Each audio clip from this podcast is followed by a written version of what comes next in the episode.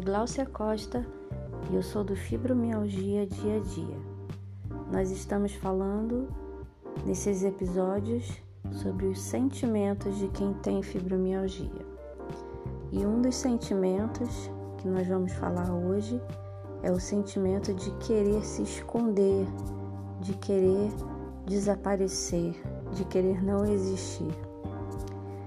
As pessoas precisam falar dos seus traumas, na minha concepção, de suas tragédias, colocar para fora o que sufoca, as dores, o sofrimento.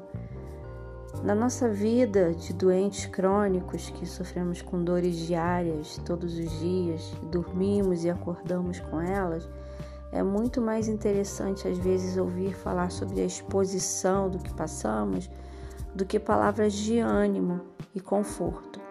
Parece muito estranho isso, mas vejo isso como um fato em minhas publicações nas minhas redes sociais, onde as pessoas se abrem mais para falar de, suas dores, se expor quando o post é sobre o que passamos, nosso sofrimento, e não aquelas mensagens mais fofinhas de que tudo vai passar, dizendo não desista, receitas que não funcionam, porque cada um é diferente, né?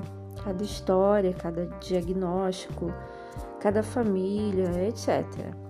Então, meu ponto de vista, o meu conselho hoje é que não guarde nada, não guarde nada para depois.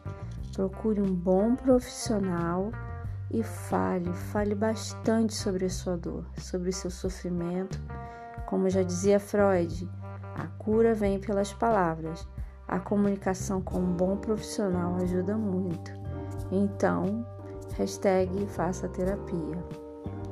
E eu vou ficando por aqui e tenha uma boa noite, que Deus abençoe